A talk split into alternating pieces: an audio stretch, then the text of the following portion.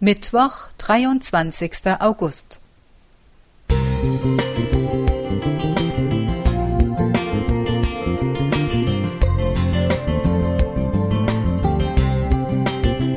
Ein kleiner Lichtblick für den Tag.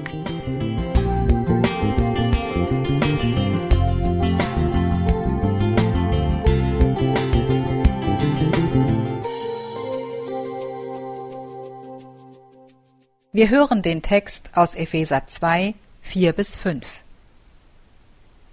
Aber Gott, der reich ist an Barmherzigkeit, hat in seiner großen Liebe, mit der er uns geliebt hat, auch uns, die wir tot waren in den Sünden, mit Christus lebendig gemacht. Aus Gnade seid ihr errettet.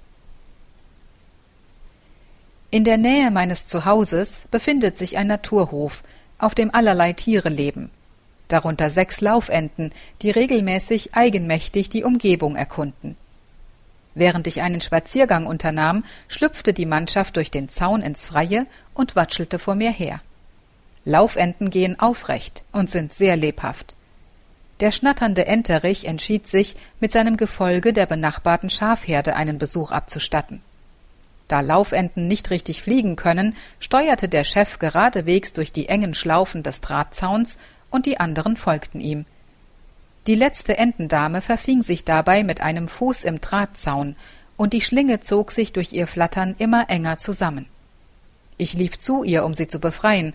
Vor Angst zappelte sie noch mehr, doch als sie spürte, dass ich ihr helfen wollte, hielt sie ganz still. Ich konnte den Knoten des Drahtes lockern, bis ihr Fuß hindurchpasste und sie den anderen hinterhereilen konnte.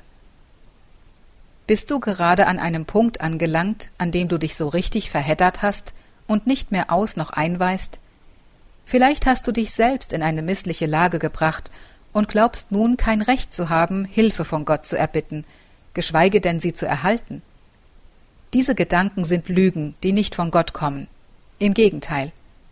Der Widersacher wartet nur auf Gelegenheiten, um Verunsicherung zu schüren und uns einzureden, dass wir bei Verfehlungen und nach jahrelangen Kämpfen mit ständigem Versagen nicht mehr gut genug sind, um vor Gott zu treten. Glaub das nicht. Gott hat dich und mich mit all unseren Problemen schon längst im Blick und weiß, dass wir immer wieder fallen und schwach werden. Wichtig ist, dass wir mit unseren Schwächen beständig zu ihm kommen, denn bei ihm können wir die Lösung finden. Die Lösung für die Nöte unseres Lebens trägt den Namen Jesus. Bitte ihn um Hilfe für die Bereiche, in denen du Veränderung erleben möchtest, und sei gnädig mit dir. Er bietet dir an, dich von allem zu befreien, was dich festhält, und die Schlinge, die sich um dich gelegt hat, abzunehmen. Jesus möchte deine Knoten lösen, denn er ist dein Erlöser. Welch ein Geschenk! Nicole Günther.